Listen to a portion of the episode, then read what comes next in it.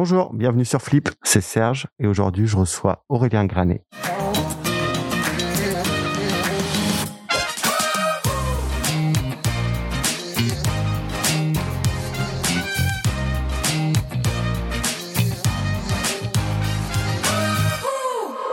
Bonjour Aurélien. Salut Serge, tu vas bien? Ça va et toi? Ouais, merci, très heureux euh, d'être avec toi aujourd'hui. Ouais, moi aussi. Tu es connu euh, sur YouTube avec le nom de Monsieur Greux. Donc la première question que j'ai envie de te poser, c'est est-ce que tu peux te présenter? Eh bien écoute, euh, je suis Aurélien, je suis un garçon qui fait de la tech sur les réseaux sociaux et notamment comme tu l'as dit sur YouTube, avec une chaîne que j'ai créée, hmm, toute première vidéo, c'était fin 2016. J'ai fait des vidéos autour de la tech, notamment autour de produits. Je donne des astuces, des conseils pour aider les gens à, s'y retrouver un peu dans, cette nébuleuse qui est des fois la tech grand public et qui, je te le cache pas, parfois est compliquée. Justement, à quel moment tu as flippé oh bah Moi, tu sais, moi, je, suis un garçon stressé, donc je flippe beaucoup tous les jours. je suis toujours en train de flipper et à me dire, alors putain, et tu sais, euh, qu'est-ce que je vais faire demain? Qu'est-ce que je vais pouvoir améliorer? Qu'est-ce qui va être intéressant? Et je suis toujours dans cette réflexion-là. Et tout le temps, hein, euh, c'est, pas maladif, mais c'est vraiment tout le temps chez moi, à me dire comment est-ce que je vais pouvoir rendre le contenu meilleur, plus intéressant, plus pertinent, comment je vais pouvoir apporter un service de meilleure qualité, parce que pour moi, tu es là pour rendre un service, pour apporter une information, des, des éléments de compréhension. Comment est-ce que je peux faire tout ça? Et je suis dans une, dans, une, dans une flip permanente. Et ça a été quoi le moment du déclic pour toi pour dire je vais sur YouTube et je vais créer du contenu sur la tech? Écoute, moi j'ai commencé à créer ma chaîne YouTube euh, en fin 2016, alors qu'avant j'avais un blog où j'écrivais un peu tout et n'importe quoi, ce qui me passait par la tête et je me suis dit comment, euh, je m'ennuie un peu, hein, comment est-ce que je vais réussir à faire euh, évoluer mon, média, comment est-ce que je vais réussir à attirer une audience, comment est-ce que je vais réussir à prendre plus de plaisir? Et puis j'avais un pote qui avait une chaîne YouTube et qui m'a dit bah tiens viens regarder justement sur YouTube, c'est super intéressant, peut-être que ça pourrait t'intéresser, va jeter un oeil. Regarde, je me je dis ouais c'est pas mal, j'ai acheté un bouquin et je me rappelle dans le bouquin il y avait une créatrice qui disait moi j'adorerais faire des vidéos comme Casey Nedstat. Je connaissais rien de ce garçon. Je tape sur YouTube. Alors pour ceux qui ne le connaissent pas, c'est un célèbre vlogueur new-yorkais qui aujourd'hui n'est plus New York. Non, ça c'est une autre histoire. Et je regarde et là j'ai pris une petite gifle. Je te promets que j'ai pris une petite gifle et je me suis dit ah ouais d'accord ok c'est ça que je veux faire. Sauf que moi ça va être très compliqué. J'ai pas du tout la même histoire. Je suis à Clermont-Ferrand. Comment je vais faire tout ça? Et alors c'était des débuts un peu laborieux où j'ai effectivement commencé à faire ce que je faisais sur mon blog et à raconter des conneries qui me passaient par la tête et qui ne faisaient je pense rire que moi. Mais bon c'était déjà ça. C'était pas mal. Et puis comme j'adore la tech depuis que je suis gamin, j'ai commencé un peu à mixer le contenu et je me rappelle de, je crois que c'est la première vidéo qui a vraiment bien marché où j'ai parlé des rumeurs de l'iPhone 8. Donc euh, on remonte quand même quelques années en arrière. Et en fait il s'avérait que cette vidéo a commencé à fonctionner doucement Aujourd'hui, elle a plus de 300 000 vues sur la chaîne. Et c'était, c'était fou. Parce que tu te rends compte que tu fais des contenus qui, au final, n'intéressent personne. Et puis, à petit à petit, des gens viennent, des gens s'abonnent. Et je me rappelle des difficultés à passer les 200 abonnés. Je dis, putain, 100 abonnés, 200 abonnés. Le jour où j'aurai 500 abonnés, ça sera génial. J'ai passé les 500 abonnés, j'ai fait la roue. J'ai passé les, les 1000 abonnés, j'ai fait des saltos arrière. Et je me suis dit, comment est-ce que je peux rendre les choses plus pérennes, prendre du plaisir, faire évoluer tout ça, sans absolument aucune ambition particulière. Hein. Je me suis pas dit, un jour, je vais vivre de YouTube, je vais développer ça et en faire un média. Mais vraiment pas du tout. J'étais à milieu d'y et en fait, tu vois, petit à petit, les choses se sont faites en, continuant. Et euh, jusqu'au moment où euh, je me suis dit, tu vois, donc j'ai fait ça, c'était pendant 2017. Je me suis cherché. J'ai commencé à faire de la tech et je me suis dit, début 2018, il faut que j'y aille. Il faut que j'envoie du pâté. Je veux vraiment avancer. C'est ce qui me plaît. J'avais à ce moment-là 12 000 ou 15 000 abonnés début 2018. Et pour mon anniversaire, le 28 novembre note la date pour l'année prochaine, 28 novembre 2018, et ben j'ai passé la barre des 100 000 abonnés. Et c'était c'était c'était dingue en faisant une vidéo tous les jours. Et t'as reçu euh, la fameuse euh, plaque de YouTube ce jour-là? Alors non, il a fallu du temps parce que l'a récupéré, il a demandé si et ça. Enfin, ça a pris un certain temps, mais quand je l'ai reçu, c'est une belle euh, une belle concrétisation. En tout cas, c'est voilà, c'était vraiment très chouette. J'imagine que tu vas travailler avec YouTube aussi. Je suis en contact avec YouTube. En fait, si tu veux, quand j'ai passé mes 100 000 abonnés, j'ai pu postuler un, un programme d'accompagnement de la part de YouTube où j'ai été suivi, conseillé. On a eu tous des workshops, euh, que ce soit en distanciel ou alors même en physique. Et j'avais donc un, une personne qui m'accompagnait, qui me suivait vraiment. Donc, on, ça m'a permis de comprendre beaucoup de choses, euh, notamment sur le fonctionnement de YouTube, sur l'algorithme. Il t'accompagne vraiment sur plein de points. Ça m'a filé un bon coup de main, en tout cas, dans la compréhension de la plateforme. J'imagine que la plateforme euh, évolue constamment sur YouTube. Ouais. Du coup, tu as constamment des mises à jour, des tests à faire pour voir si ça fonctionne toujours ou euh, comprendre pourquoi est-ce que tu as du reach qui a baissé. Oui. Alors après, je pense qu'il y a un truc qui est important à comprendre, que ce soit sur YouTube ou sur les autres plateformes. Ce que veulent les plateformes, c'est que l'audience reste. Que l'audience trouve du contenu qui leur plaît et qu'elle reste. C'est le service rendu. Et c'est euh, l'idée même de, de, de, la révolution qu'a opéré Google, euh, tu vois, fin des années 90, début des années 2000, en disant comment est-ce qu'on va réussir à rendre les résultats pertinents, comment est-ce qu'on va réussir à apporter du contenu pertinent pour que les gens qui viennent chercher une information on la trouve. Et c'est exactement ce que font toutes les plateformes aujourd'hui. Donc quand tu es sur YouTube, tu dois apporter un contenu pertinent pour que les gens aient envie de rester sur YouTube et aient envie de consulter d'autres vidéos sur YouTube. Alors moi, je crée pas du contenu dans cette euh, idée-là, en me disant il faut que les gens restent sur YouTube. Je crée du contenu pour apporter un service et euh, présenter des nouveautés et essayer de donner des conseils. Alors ça ne plaît pas forcément à toute la communauté. Tu vois, aujourd'hui j'ai plus de 420 000 abonnés et euh, ce qui est ce qui est génial. Mais je vais pas faire une vidéo en me disant je vais faire un contenu qui est large pour 420 000 personnes. Je vais parler des fois d'un produit, des fois j'ai parlé de choses qui sont un peu plus nichées pour pouvoir effectivement rendre une fois de plus ce fameux service. Donc quand tu as compris ça, tu euh, comprends ce que veut l'algo derrière et comment fonctionne l'algo. Alors après sur YouTube, il y a toutes les notions de, euh, de durée de visionnage qui est extrêmement importante. Il faut cumuler du temps de vue et il faut que les gens restent le plus longtemps à regarder ta vidéo. Alors bon, moi j'applique pas de méthode particulière, je suis comme je suis, je ne me travestis pas. mais, euh, mais non, mais c'est important, tu sais, parce que si tu, si tu réfléchis en te disant comment est-ce que je vais pouvoir épouser l'algorithme pour proposer un contenu qui est vraiment en adéquation parfaite avec lui, bah tu peux un peu t'y perdre. Moi je je, me suis créé une communauté je, je, sais pas comment en fait, tu vois. Mais pour moi, il y a toujours un côté un peu magique et je trouve ça génial. Tu sais pas pourquoi les gens s'abonnent. Moi, je force personne derrière son écran à cliquer sur le petit bouton rouge et actionner la cloche. D'ailleurs, venez, faites-le pas. tu vois, le mec, je peux jamais forcer les gens. Et donc, quand les gens viennent d'eux-mêmes, c'est la récompense ultime et sans, sans, euh, sans vraiment, euh, tu vois, se la raconter ou, ou, dire n'importe quoi. Mais c'est vraiment beau parce que toi, tu te casses le pendant euh, des nuits, des jours à réfléchir, à essayer de trouver des sujets, à te décarcasser. Ça prend beaucoup de temps. Et comme moi, j'ai fait, tu vois, une vidéo par jour, ça prend un de dingue. Et quand des gens viennent, s'abonnent, commentent, eh ben c'est une super récompense. J'imagine, mais je pense que c'est une question de personnalité, c'est une façon de raconter un peu un produit, ta façon d'être, t'as un côté très rock'n'roll aussi. Ah ben comme je suis dans la vie de tous les jours. Voilà, je pense qu'il y a aussi cette partie-là que les gens apprécient et de toute façon, quand tu suis quelqu'un au-delà du sujet, c'est que tu apprécies aussi la personne qu'il est ou du moins ce qu'il montre. Peut-être. J'espère. non, mais je pense. En tout cas, moi, si tu veux, en tant que créateur, je me pose pas cette question-là. Mais en tant que spectateur, c'est sûr, quand je m'abonne, c'est parce que les gens me touchent, en fait. Exactement. Justement, on va parler de ta communauté. Est-ce que tu te sens proche de ta communauté? Est-ce que tu les rencontres? C'est quoi le lien que tu entretiens avec eux? Alors tu sais, c'est très bizarre ce que je vais te dire, mais moi je suis un garçon qui suis très timide. Et je sais que ça se voit pas comme ça. Pas du tout. mais je suis quelqu'un de timide et euh, c'est ma nature profonde. Alors aujourd'hui, euh, tu vois, avec le temps, j'ai réussi à passer un peu au-delà de tout ça. Mais je, je garde une certaine timidité en moi. Et après, il y a aussi toute la question de te dire, je vais rencontrer des personnes que je ne connais pas, qui ne me connaissent pas. On s'est rencontrés au travers effectivement ben, de, de, de, vidéos, ils commentent. Et, tu dis comment ça va se passer? Est-ce que je vais réussir à être euh, à la hauteur de, de leurs attentes? Est-ce que je vais pas les décevoir? Et tous ces questionnements-là, ils sont là. Alors ça m'est arrivé. Je l'ai pas provoqué par moi-même. Hein. J'ai pas été dire tiens on va se faire une réunion, un meet-up euh, qui pourrait probablement se faire plus tard, peut-être sur des paliers, j'en sais rien, de, nombre d'abonnés. Tu vois, c'est de marquer le coup, ça peut être rigolo. Mais bon, je l'ai pas fait. Ça s'est fait avec un partenariat avec une marque qui m'a dit écoute Aurélien, nous on voudrait créer une maison connectée éphémère pour venir montrer un peu ce que tu fais et, et puis montrer nos produits. On va essayer de mixer tout ça. Et comme ça, on va faire un concours où il y aura 10 personnes de ta communauté qui vont venir passer la journée avec toi. J'ai trouvé l'idée géniale. Et plus le temps passait, plus ça avançait, plus je stressais en me disant mais qu'est-ce qu'est-ce qu'on va se dire? Parce que c'est des gens que tu connais pas. Et moi je trouve ça génial. J'adore rencontrer des gens, tu vois. nous on s'est rencontrés il y a quoi? Il y a, il, est, il y a 40 minutes à peu près ça. J'arrive un peu en retard à cause de la neige ce matin. On s'est rencontrés il y a 40 minutes et j'adore parce qu'on échange, on s'apprend plein de choses et c'est super génial. Mais quand toi, tu es un peu au centre de ça et que tu te dis, il y a 10 personnes qui viennent pour toi, est-ce que tu vas pas être l'attraction de la journée? Comment ça va se passer? Ça soulève plein de questions. Et puis en fin de compte, ça a été, ça a été un super moment parce que tu as, 10 personnalités différentes en face de toi, tu as 10 personnes qui ont des approches différentes en face de toi et tu passes un moment qui est, euh, qui est, qui est hyper enrichissant. Donc euh, voilà, je suis, je suis, je suis content. C'était un moment de franche camaraderie et euh, voilà, on a, on, a, on a bien rigolé.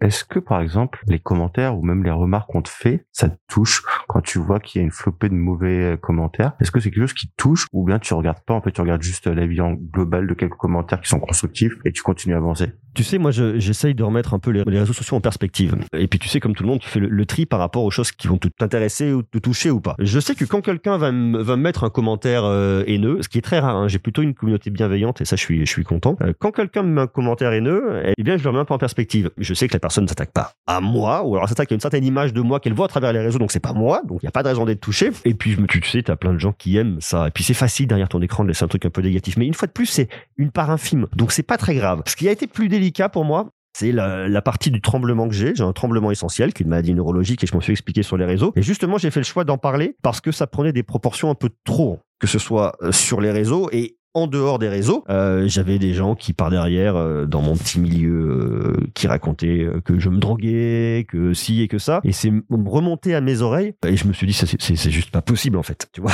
Alors je suis quelqu'un de speed, je suis quelqu'un de, je bouge, je suis à 1000 à l'heure, Mais je suis comme ça, une fois de plus, tu vois. J'ai pas besoin de prendre quelque chose pour être comme ça. Et heureusement, je suis comme ça. Ne prenez pas de drogue, c'est mal. Donc je suis quelqu'un de naturel et quelqu'un qui, qui suis toujours énervé, excité. Donc j'essaie de me canaliser pour parler moins vite, sinon on va rien comprendre à ce que je dis au podcast. Mais je t'assure que sinon comme ça, tu vas rien comprendre ce que je dis. Donc voilà, on essaye de ralentir et de poser le rythme un peu plus bas. Donc euh, voilà, j'ai décidé de, de, prendre la parole et de parler effectivement de, de ce sujet, non pas parce que j'en avais le besoin et non pas parce que j'avais des gens qui me disaient en commentaire qu'il fallait que j'arrête de me droguer avant de faire mes vidéos, mais surtout, et, tu sais, il y a même des gens extrêmement bienveillants qui me disaient prendre la vitamine C. Je pense que tu es carencé en vitamine C. Et, et, je trouve que cette approche, elle est hyper bienveillante parce que tu dis, tu dis ce mec, il a peut-être besoin d'un conseil, il a peut-être pas vu. Et moi, je trouve ça cool plutôt qu'arriver et tout de suite avoir une vision négative des choses. Mais voilà. Donc j'ai fait le choix de, de prendre la parole, d'en parler. C'est une vidéo qui a aussi fait beaucoup de vues. Oui. Et il y a plein de gens qui m'ont dit, j'ai vu une vidéo de toi, c'est celle-là. Elle Une est ultra vidéo. touchante. Écoute, euh, je l'ai pas faite pour ça, mais merci. Et surtout, ce qui est assez dingue, on n'entend pas trop le masque. J'arrête pas de bouger le masque. hein, je suis désolé. Pardon, excusez-moi, j'ai un masque. hein, fais attention, on jette barrière, distance. On fait attention, y a des gens sérieux. Et j'ai reçu des, des, des, des emails, et je me rappelle d'un email qui m'a extrêmement touché d'une dame qui m'a écrit voilà, moi j'ai ma petite fille qui doit avoir, euh, je sais plus, peut-être 10 ans, tu vois, 10, 10 11 ans à l'époque, et euh, qui atteint du tremblement essentiel. Alors moi, je l'ai connu plus tard, le tremblement essentiel, vers la vingtaine, 20, 25 ans, j'ai commencé à plus trembler, puis petit à petit. Et cette petite, c'est dur pour elle. Et puis à cet âge-là, les enfants sont juste hyper durs et très méchants. Et puis tu te construis avec ça, c'est vraiment pas facile. Et elle lui a dit regarde ce, regarde ce, mec sur YouTube, regarde cet homme sur YouTube, ce qu'il fait. Et ben, il prend la parole. Si lui, il y arrive, toi, tu y arriveras. Et donc, euh, elle m'a écrit ce mail, on a échangé là-dessus. Et moi, ça m'a énormément touché parce que tu te rends compte que, en fait, toi, en parlant de toi d'un point de vue purement euh, pas égocentré, mais pour parler, expliquer des choses pour toi, justement, pour éviter qu'on pense des choses erronées sur, ton fonctionnement, et ben, t'arrives à toucher d'autres personnes, t'arrives à passer un message. Et ça, pour moi, c'est au final la plus belle des récompenses et c'est beau. Et si j'arrive à, à apporter un, une once de soutien, quelle qu'elle soit là-dedans, et ben, c'est le, le, le, le- c'était pas la volonté, mais en tout cas, le job est rempli. C'est un beau message. Non, mais C'est un beau message et, C'est très euh, touchant. Ça fait aussi partie peut-être euh, du métier d'influenceur, je pense, de pouvoir euh, aussi euh, faire passer des messages de ce type-là, comme les gestes barrières. Je sais que vous le répétez pas mal, les, de, de se protéger, de faire attention. Ça fait peut-être partie aussi de ton métier, en fait, d'avoir ce genre de, de mission, non? Non, c'est pas une mission. Après, je, je- alors tu sais, il y a toujours un truc qui est un peu. Ça, c'est le. Je prends des grandes guillemets quand je dis ça. Ouais, bien sûr. On prend des pincettes. Hein. C'est le côté où tu as toujours l'impression. Putain, je sais pas comment dire parce que j'ai tout aussi passé pour un mec qui est un peu perché. Mais si tu prends des gens qui sont, par exemple, des artistes, des musiciens, on a l'impression qu'ils ont toujours le besoin, la conviction de devoir défendre des idées. Ils sont là pour faire de la musique. Moi, je suis, euh, je suis créateur de contenu notamment en vidéo. Je suis pas là pour passer un message, soit un message politique, soit un message de bienveillance. C'est pas mon job. Après, j'en ai parlé parce que ça, ça correspond à une chose importante qui m'a touché, mais euh, je pense pas qu'on a vocation et volonté à être. Parce que j'ai aucune légitimité à être euh, mieux pensant que les autres. Je suis, je pense aujourd'hui, j'ai acquis une certaine expertise dans mon domaine, donc j'apporte des conseils. Mais au-delà de ça, j'ai pas euh, d'expertise euh, particulière pour donner mon avis sur la politique, l'amour, les. Non, mais tu sais, c'est toujours un peu touchy comme sujet parce que tu as toujours des gens qui, parce qu'ils ont une communauté de la visibilité, vont vouloir passer défendre des causes. Et je dis pas qu'il faut pas défendre des causes. Je suis un euh, vraiment un, un fervent défenseur de, de certaines causes, mais à titre perso, je pense qu'il faut pas tout mélanger. Et pas que ce soit mal interprété ce que je dis. Non, non, que, euh, il faut vraiment réussir à, si on veut s'engager, qu'on le fasse, peut-être au travers d'assauts, de choses qui sont structurées, mais tout seul comme ça, arriver et dire, euh, bah moi je vais me faire le porte-parole de ça, je, je sais pas. C'est euh, voilà. Comment tu définirais le métier d'influenceur aujourd'hui? Alors moi déjà il y a un truc, c'est que influenceur c'est pas un terme que j'aime trop. D'accord. Parce que je trouve que c'est un terme qui un peu passe partout.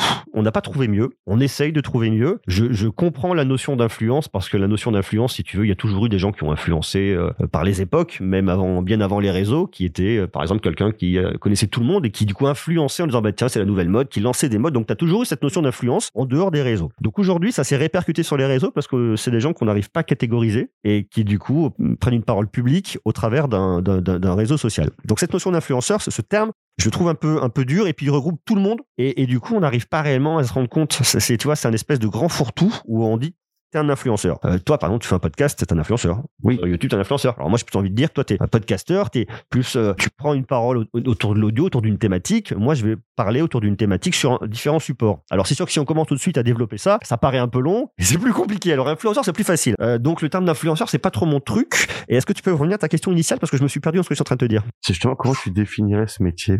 Eh ben pour moi, il va être autant différent que tu, tu, tu vas, euh, divers et varié que tu vas avoir de, de, de typologie de contenu. Je, je pense que la, la, la base qui anime tout le monde, c'est souvent une passion. Et puis euh, tu transformes de cette passion en entrepreneuriat. Et tu vas ensuite euh, te dire comment est-ce que j'arrive à vivre de ça, donc comment est-ce que j'arrive à structurer, comment est-ce que j'arrive à développer un business? Et comment est-ce que j'arrive à faire euh, que les choses soient pérennes? Tout en sachant qu'on n'a absolument aucune visibilité sur rien parce que on dépend de plateformes qu'on ne contrôle pas, on dépend d'algorithmes qu'on ne connaît pas complètement et qui évoluent sans notre consentement et ce qui est normal, c'est les règles des plateformes. Donc en fait, on est des personnes qui sont en train de surfer un peu sur ces tendances de plateforme en apportant une valeur ajoutée, en créant de la valeur sur ces plateformes également, et en se disant bon ben je croise les doigts pour que ça dure quoi. t'as commencé en off, on en parlait, c'est t'as commencé à faire des vidéos sans avoir, on va dire, de produits.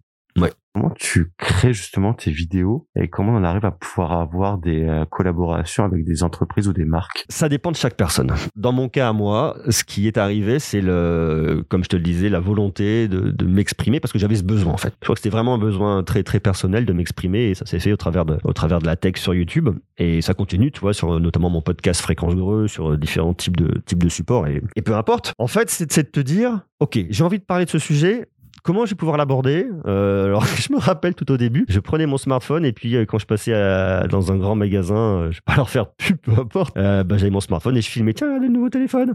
et je le récupérais et j'en faisais une vidéo sur, sur, sur, YouTube. Et puis non, non, c'était surtout parler de rumeurs. Moi, j'ai beaucoup parlé de rumeurs au début parce que c'était vraiment tout qui m'intéressait d'essayer d'avoir cette, cette, vision en avance et de me dire comment est-ce que les, les marques vont construire de nouveaux produits, sur quoi est-ce qu'elles veulent aller. Donc, je me documentais, je regardais à droite à gauche, je voyais ce qui se faisait sur différents médias, français et étrangers, et vraiment beaucoup, beaucoup, beaucoup parler de rumeurs et c'était un truc qui n'était pas trop exploré à l'époque, en tout cas en France. Et c'était assez intéressant. Et jusqu'au jour petit à petit, tu vois, tu as une opportunité. Une marque, tu reçois un communiqué de presse, tu reçois un, message d'une marque. Je me rappelle par exemple pour euh, Samsung, j'ai reçu un email de leur agence. As 30 000 abonnés à ce moment-là qui m'a dit ben tiens est-ce que ça t'intéresserait de découvrir les produits Samsung? J'ai dit ben ouais bien évidemment que je veux découvrir les produits Samsung j'en parle tous les jours de, produits comme les produits Samsung pourquoi je, je, les aurais pas en vrai? Donc petit à petit les choses se sont faites tu vois alors il y a des fois il y a des marques tu dois leur courir un peu derrière euh, pour réussir à, créer le, lien. Une fois que le lien est créé, euh, c'est génial. Et puis il y a d'autres fois, tu vois, ça se fait comme ça, petit à petit. Euh, voilà. Et il y a des, euh, t'as des conseils justement euh, aux entreprises qui souhaitent passer euh, un lien durable avec des créateurs de contenu comme toi? Moi, je pense que la première chose, c'est ce que je dis quand, quand, des marques viennent me trouver pour me dire voilà, on aimerait travailler avec toi et on aimerait monter un partenariat. Je leur ai dit ok, mais moi, je suis un garçon curieux, donc tu viens me voir avec un nouveau truc, je dis ah c'est quoi? Je suis toujours intéressé, que ce soit sur du partenariat ou pas en fait. Hein, tu vois, je suis toujours curieux, donc je vais regarder ce que c'est. Il y a des fois des choses qui m'intéressent mais qui, n'ont pas de lien direct avec ma chaîne et qui du coup bon bah je dis je dis, je dis non quoi. tu vois par exemple là, il y a des gens qui ont des, euh, des super projets d'incubation, de, start-up. Je trouve ça génial, mais je me vois mal en parler. Je me vois mal en parler. Je c'est pas, c'est pas chez moi que ça doit se faire en tout cas.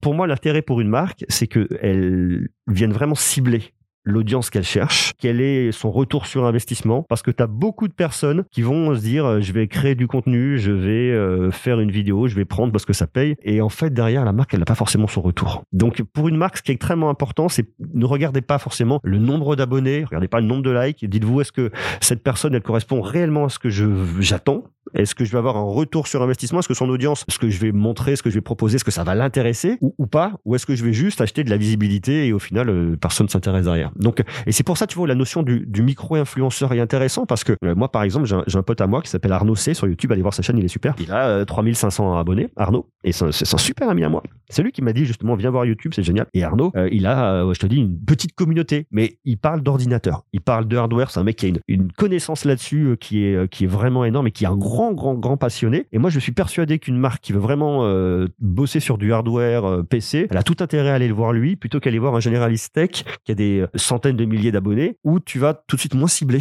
Donc, je pense que l'important, c'est le ciblage, pas avoir peur d'avoir des micro-influenceurs et puis toute cette notion de, discussion avec le créateur pour savoir si, si le produit l'intéresse réellement, si ça marche, si voilà.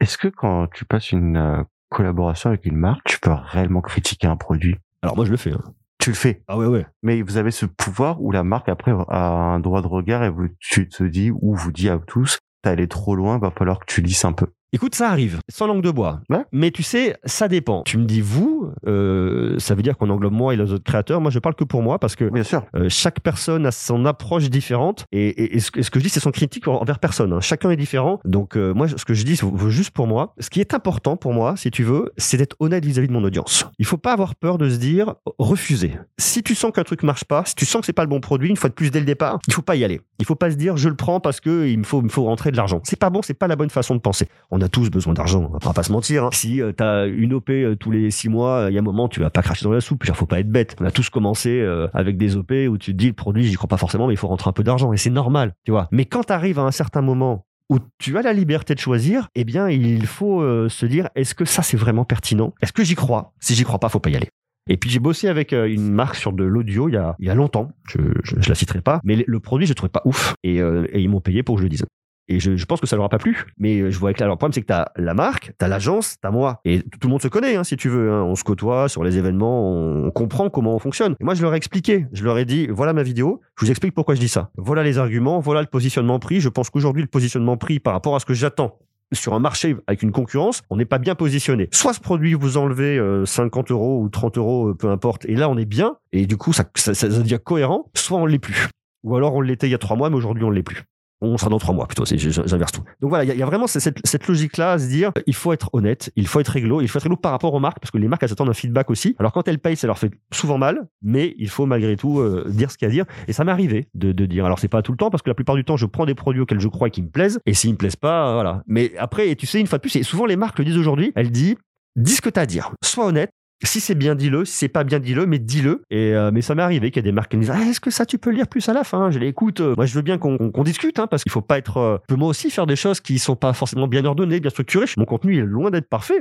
Donc ça, je le comprends. Je veux bien regarder, mais je veux pas travestir et changer. Ça, c'est hors de question. Il y a zéro concession là-dessus. C'est intéressant parce que tu as quand même abordé le fait qu'on te demande d'avoir ton avis, de te dire aussi les choses négatives et les choses positives. Ça en devient une forme de consulting pour ces, pour ces marques en disant, tiens, ça c'est des choses qu'on peut améliorer, ça c'est des choses peut-être que, qui vont bien, faut qu'on pousse ou qu'on pousse pas. Finalement, tu as une forme de consulting envers eux indirectement, non? Alors, je, je vais élargir le propos quand je dis ça. Pour moi, le boulot de consulting, c'est le boulot des journalistes, le boulot journalistique. Alors, moi, dans mon travail, j'essaye d'avoir une approche journalistique. C'est vraiment la façon dont je travaille. Je sais que c'est toujours un grand débat entre journalistes et influenceurs. En plus, j'aime pas ce terme d'influenceur, mais dans mon métier à moi, je me dois et je veux avoir une approche journalistique. Je n'ai pas de carte de presse, je ne travaille pas pour un média, je suis indépendant, mais cette démarche, je la fais mienne parce que c'est très important pour la cohérence, pour proposer quelque chose de, de qualité, pour être euh, apporter un service, comme je te le disais, par rapport à mon audience, et pour aussi être accepté des journalistes avec, avec lesquels je que je côtoie, c'est-à-dire que je travaille, mais que je côtoie bien évidemment aux événements presse quand les événements presse reviendront, revenez vite, on en a marre. Donc voilà l'idée. Et pour moi, c'est c'est vraiment tout le travail des journalistes. Et du coup, donc je fais pas journaliste, mais je, m'accroche en tout cas à cette zone-là, à, cette typologie de personnes. Les marques, au travers de leurs agences, remontent tous les retours des produits auprès des marques au niveau national et après tout remonte au niveau international. Ça leur permet d'avoir un échantillon de retour euh, avant même que des fois le produit soit lancé sur le marché. Parce que des fois, tu as les produits sous embargo, tu les as un peu en avant. Donc c'est très rare qu'ils viennent pouvoir corriger des choses comme ça parce qu'il y a des, euh, on a des samples de pré-prod sur des produits. Donc c'est un peu compliqué dans les phases d'industrialisation d'aller modifier des choses. Mais en tout cas, pour plus tard, eh bien, ils en tiennent compte et ce feedback, en fait, il, est, il a une vraie grosse valeur ajoutée pour les, pour les marques. Mais pas, pas, pas Monsieur Greux, hein. les, toi, les médias du monde entier. Hein. Ah, bien sûr. Petite question 2020 pour la tech avec le confinement, avec euh, tout ce qui s'est passé. Est-ce que ça a été une année, difficile pour euh, pour la tech et pour euh, le métier de créateur de contenu? Moi, je pense que 2020 était une année difficile pour tout le monde. Là, j'enfonce des portes ouvertes. Moi, une fois de plus, j'ai parlé de moi parce que tu vois, c'est compliqué de te parler de la tech avec une, faut avoir une vision globale pour pouvoir te donner une réponse pertinente par rapport à ça. Donc, je vais te donner ma, ma vision au travers de mon métier à moi. Ça a été moins rigolo, mais je j'ai la chance de faire un métier dans le numérique, donc de pouvoir travailler à distance, de pouvoir travailler de chez moi. Aujourd'hui, tout le monde travaille plus ou moins de chez lui, en tout cas ceux qui peuvent travailler, et c'est, pas toujours évident, mais je le faisais déjà avant. Donc le truc dans mon métier à moi, c'est que c'est moins rigolo, moins sympa, moins de rencontres, moins de déplacements, mais euh, ça ne m'empêche pas de produire du contenu, ça ne m'empêche pas de recevoir des produits, ça ne m'empêche pas de tester des produits. Des fois, j'étais un peu limité pour aller faire des photos, donc je faisais des photos dans mon jardin, tu vois, c'est un peu plus compliqué parce que j'habite pas à Paris, donc j'ai un jardin, j'ai cette chance-là. Voilà, tu vois. Mais, mais sinon, ça, ça, a rien bloqué. Ce qui a bloqué, ce qui était dur, c'est sur le premier confinement. Moi, je suis papa d'un petit garçon qui a 7 ans aujourd'hui. Bisous à mon fils. Et en fait, le, le, le truc, c'est que comme ma femme est infirmière, elle travaillait du coup, moi aussi, j'avais toujours mon travail, ça change pas. Mais comme je travaille tous les jours, moi, du lundi au dimanche, je me suis dit, comment je vais faire? Parce que du coup, je fais, l'école à mon fils et ma femme travaille. Comment je fais? Ça va juste être impossible. Comment m'en sortir? Alors, c'était très stress, j'ai beaucoup flippé. Et, est sorti de ce flip quelque chose de très positif. D'une, passer beaucoup plus de temps avec mon fils. Pas toujours du temps de qualité parce que on s'est, c'était dur pour les pour faire les devoirs. Dans la deuxième partie du confinement, après les vacances, ça c'était extrêmement dur. Mais par contre, passer plus de temps en famille, ça c'est le truc positif parce qu'il faut toujours essayer de trouver un peu de positif au milieu de tout ça. Passer plus de temps en famille alors j'en passais beaucoup moins avant. Moi, j'étais beaucoup en déplacement, donc euh, ça c'était bien. Et puis surtout, euh, devoir me réinventer. Je fais une vidéo tous les jours, comment je fais Je peux plus en faire. Comment je fais? Réfléchir à d'autres formats, réfléchir différemment, c'est de, de prendre un peu de recul sur soi-même. Donc pour moi, l'année 2020, elle a été, euh, comme tout le monde, je pense, éprouvante. Mais j'ai essayé d'en tirer des, choses positives, euh, parce qu'il faut mettre un peu du positif dans tout ça, parce que sinon tu t'enfonces, ça sert à rien. Donc le positif, c'est la famille, le temps en famille, passer du temps de qualité, et puis réfléchir à de nouveaux, euh, nouveaux contenus pour améliorer et apporter, une fois de plus, toujours dans cette idée de nouveaux services à mon audience. Avant de terminer ce podcast, on va passer au Flip and Curious. Un invité que tu me conseillerais. Il y en a tellement. Un invité que je te conseillerais? Ah, c'est dur, c'est dur. Bon, Barack Obama est déjà pris. Je sais, j'ai j'ai essayé, mais il m'a dit non à moi aussi. Ah. Je te dirais, euh, je te dirais, tu veux un français? Si tu veux. Ouais, si je veux. Je vais te conseiller d'inviter mon pote Maxime Sabaïk de Business France, D'accord. qui est quelqu'un qui a une supervision euh, des entreprises, qui organise pour Business France le, notamment le CES et l'IFA, notamment, là, fait d'autres, et qui du coup a une supervision euh, de l'entrepreneuriat, des difficultés de l'entrepreneuriat, des conseils entrepreneuriat, qui est un mec qui est adorable, qui est super gentil, qui est un super speaker, et, euh, et qui, je pense, euh, t'a- dira plein de choses super au micro. Avec plaisir. L'invitation est lancée du coup. Dis-moi, tes attentes pour euh, la tech dans les années à venir, qu'est-ce que t'attends ou qu'est-ce que t'as hâte de voir dans les quelques années qui viennent? Toujours plus de services rendus. Toujours plus. Euh, l'innovation, l'innovation dans le, dans le sens apporter du service. Coller toujours plus aux attentes des gens. Quand on va arriver de nouveaux produits, souvent on est décrit en disant ouais, ça sert à rien, il n'y a pas d'intérêt, il y a de ça. Parce qu'on on, on- se rend pas forcément compte du service derrière. Il y a des visionnaires qui travaillent justement pour vous apporter des, des produits euh, qui vont euh, servir les usages. Donc une fois de plus, pour moi, l'intérêt de la tech, ça va être d'apporter des usages cohérents, sans déshumanisation. Et je pense que c'est le nouveau challenge des euh, 15-20 ans à venir. D'accord. Le prochain grand flip, c'est-à-dire le prochain grand défi que tu te lances. Ah, je m'en lance tous les jours. Le prochain grand défi que je me lance, tu sais, j'ai un rêve, moi, c'est le million d'abonnés. Alors, c'est pas un, un aboutissement en soi parce que le nombre d'abonnés, c'est pas grave. Mais euh, j'aimerais bien, quand même. Je regarde du coin de l'œil, je le lorgne, tu vois. Je clean. Et tous les ans, je me dis, ah, faut que je me rapproche, faut que je me rapproche. tu te rapproches. Oui, Tu te mais rapproches. c'est et une fois de plus, c'est pas le nombre qui compte, mais malgré tout, on est content de l'atteindre. C'est ça. Mais malgré tout, Bien sûr. Voilà, De chaque personne gagnée, t'es toujours plus content. c'est ça. Merci beaucoup Aurélien. Merci à toi, Serge. Merci d'être venu sur Flip et merci à vous d'avoir écouté. On se retrouve très bientôt pour un nouvel épisode. À bientôt. Si vous avez aimé, n'hésitez pas à liker, partager et commenter. Et vous, le grand flip, c'est pour quand?